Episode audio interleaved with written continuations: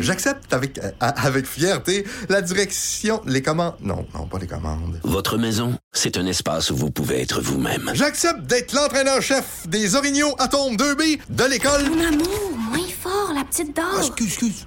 Tu parles à qui? Elle mérite d'être bien protégée. Et vous méritez d'être bien accompagné. Trouvez la protection la mieux adaptée à votre maison avec Desjardins Assurance et obtenez une soumission en quelques clics sur desjardins.com. Je me pose une question. Il y a, euh, quand on essaie de comprendre le phénomène dont on vient de parler avec Elisa Cloutier, bon, euh, vieillissement de la population, euh, les maladies mentales, les problèmes de santé mentale et tout et tout. Mais dans les chiffres de la CNESST, on peut pas catégoriser le type de, de, de d'incident, c'est-à-dire qui a été le, le, perpétreur. On parle bon des exemples d'aînés en CHSLD qui sont désorganisés, mais il y a assurément d'autres cas où c'est des personnes de, de, mon âge, de votre âge, plus jeunes, plus vieux, qui vont euh, commettre des gestes de, violence, poser des gestes de violence envers le personnel. Je me disais, réflexion que je me faisais, est-ce qu'il n'y a pas aussi une espèce de notion de de l'image qu'on s'est fait avec le temps de, du système de santé? On parlait des, CHSLD, mais parlons des hôpitaux en général, des cliniques. Euh, il y a été une époque pas si lointaine que ça, où lorsque vous alliez euh, à l'hôpital, pour un mot ou un autre, c'était pratiquement une occasion spéciale. Tu avais un mariage, tu avais l'église le dimanche, tu avais l'hôpital. Et monsieur, les madames, avant d'aller à l'hôpital, ils changeaient de bobette, ils s'habillaient propre, ils se coiffaient parce qu'ils s'en allaient à, l'hôpital voir le médecin. Il y avait cette notion-là de, de, respect euh, du système. Bon, la santé, vous, le système de santé vous rend un service, vous allez recevoir un service, et c'était pris au sérieux. Maintenant, aujourd'hui, est-ce qu'on a est-ce qu'on a le même respect envers le système de santé? Puis je parle pas juste des oui, je parle souvent des médecins.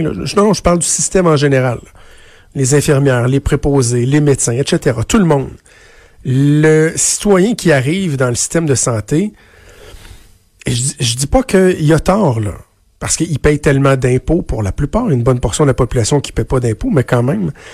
Euh, même ceux qui n'en paient pas d'impôts arrivent là en se disant c'est mes impôts qui payent ça. C'est un réflexe naturel de, société.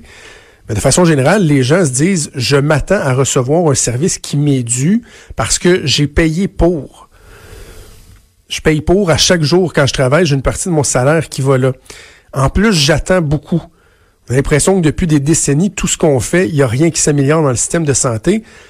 Je me demande si ça n'a pas euh, amené avec le temps un certain conditionnement un conditionnement, euh, euh, un, un, réflexe d'être très euh, prompt envers le personnel de santé. Ça vient avec une perte du respect. Puis de façon générale, dans la société, je pense qu'on pourrait parler d'une perte du respect. Là. Je, pense que c'est...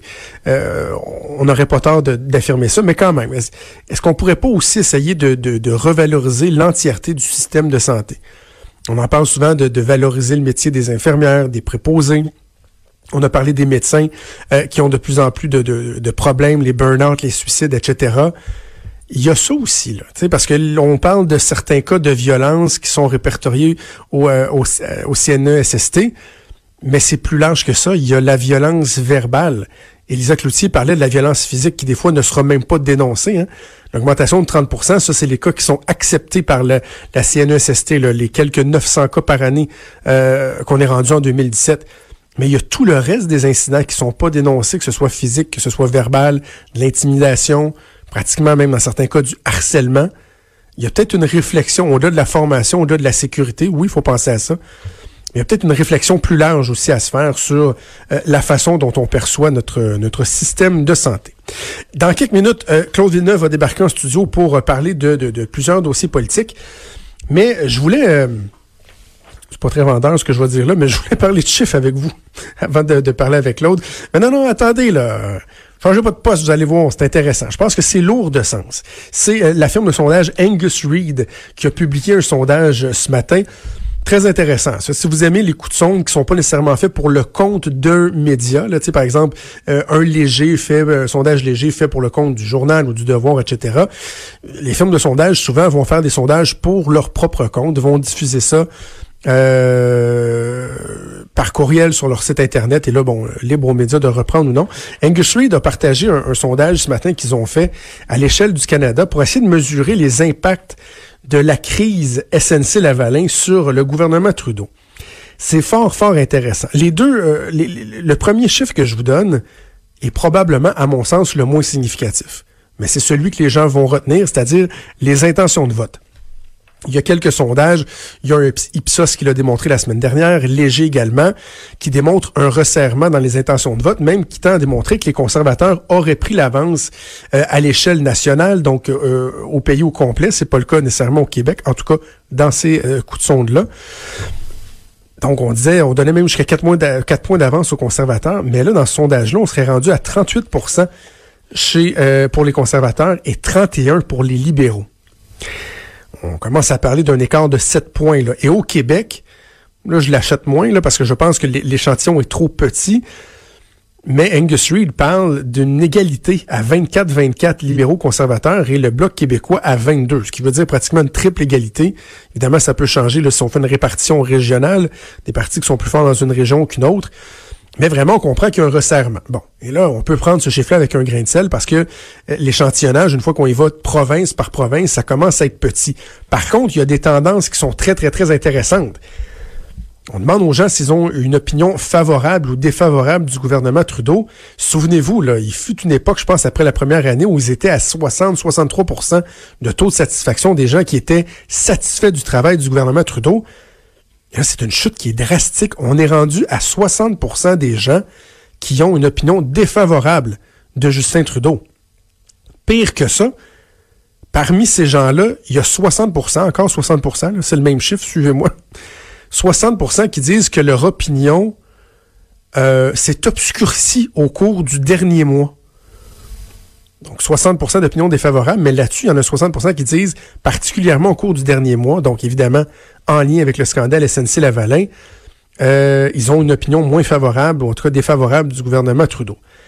Autre élément intéressant, on a posé des questions euh, aux gens. On fait deux, déclarations, si on veut, et les gens disent lequel reflète le plus leur pensée.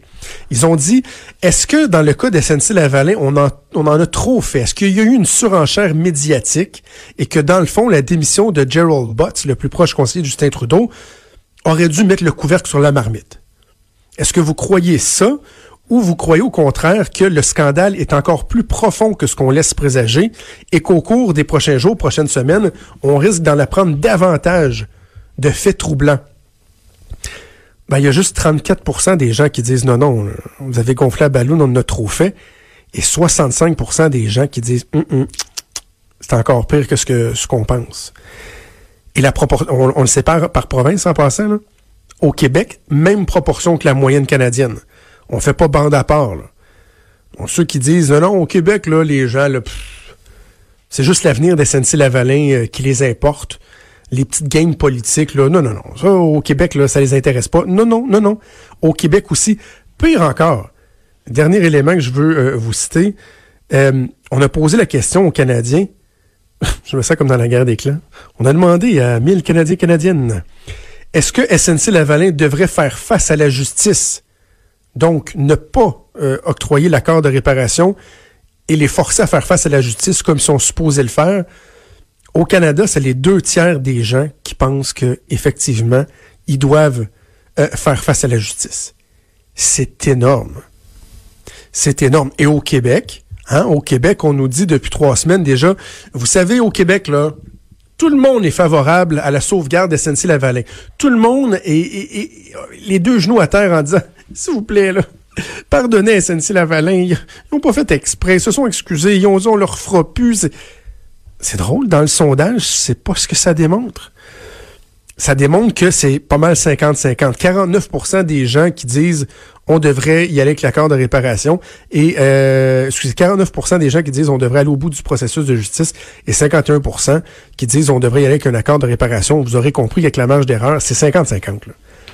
C'est égalité. Là. Donc, qu'on arrête de nous dire que euh, au Québec, il y a consensus. Il n'y a pas consensus. Ça peut pas être plus divisé que ça. 50-50. Les gens qui disent non, non, on devrait euh, aller au bout du, processus euh, de justice. Alors vraiment qu'on vienne qu'on vienne pas nous dire que, c'est si clair que ça. Bref, Jody Wilson-Raybould qui va finalement euh, témoigner, on dit peut-être en fin de journée aujourd'hui euh, ou demain. Euh, très, très hâte de voir ça. On pourra peut-être évoquer avec Claude Vineuve dans quelques instants les différents scénarios possibles. Scénario catastrophe, qu'est-ce qui serait un scénario favorable pour, pour le gouvernement Trudeau? Avant d'aller en pause, je veux ramener ça un peu au Québec, ici, chez nous, et, vous parler des, des maternelles 4 ans. C'est intéressant. Hier, j'ai eu l'occasion de sortir euh, une petite primeur à la joute qui est fort intéressante.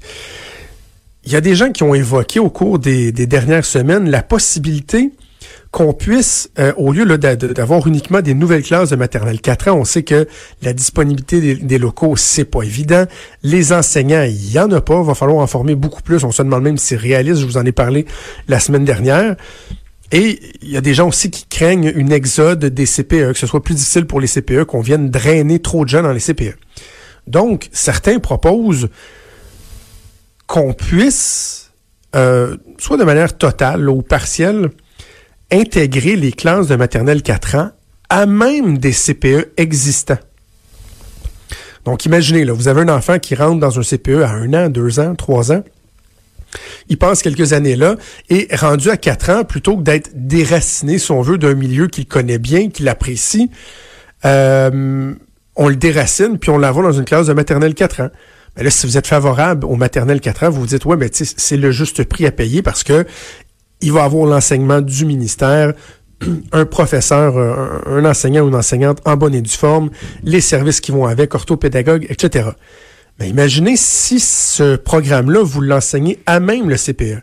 Donc, rendu à 4 ans, le jeune enfant reste dans le même CPE, mais est pris en charge par un prof qui enseigne le programme du ministère de l'Éducation avec des services qui sont autour.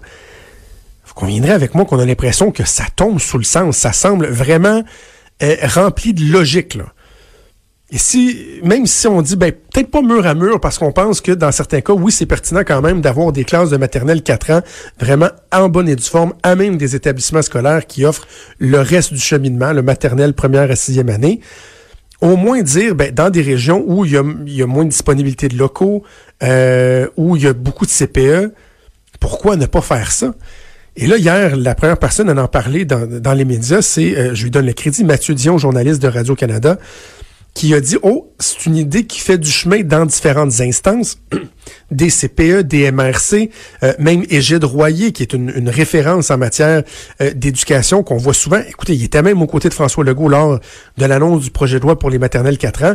Ben, même Égide Royer dit, regardez, on parle beaucoup là de... De, complémentarité entre les services, ben que voilà un bel exemple de complémentarité. on va prendre une classe de maternelle, la mettre dans les CPE. Le problème, c'est que dans l'article donc de, Mathieu Dion, on disait que c'était une fin de non-recevoir au ministère, au cabinet du ministre et au ministère. On disait non, le projet de loi n'a pas été édicté comme ça, il n'y en est pas question. J'ai fouillé un peu euh, hier après-midi pour finalement comprendre que hmm, il y a un petit peu d'ouverture. Il y a un semblant, ben pas un semblant, mais, tu sais, mettons, là, je fais de la radio, vous me voyez pas, là, mais mes, mon pouce puis mon index sont pas mal collés. Il y a un petit petit peu d'ouverture parce que euh, ce qu'on m'a expliqué, c'est qu'on se dit, ben, dans des cas exceptionnels, on a insisté sur la, la, notion d'exceptionnel, dans des cas exceptionnels où vraiment ça pourrait être facilitant ou en tout cas que l'idée d'implanter vraiment une classe à part dans un établissement scolaire est, beaucoup plus difficile, on pourrait peut-être considérer l'éventualité de les intégrer dans des CPE.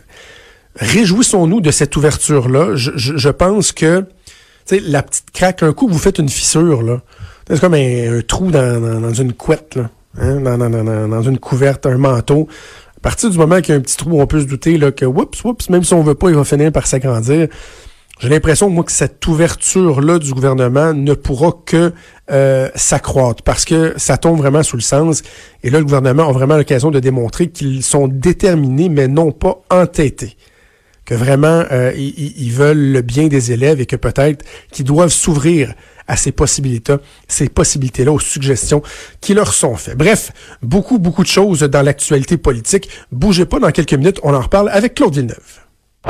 Jusqu'à 13. Trudeau, le midi.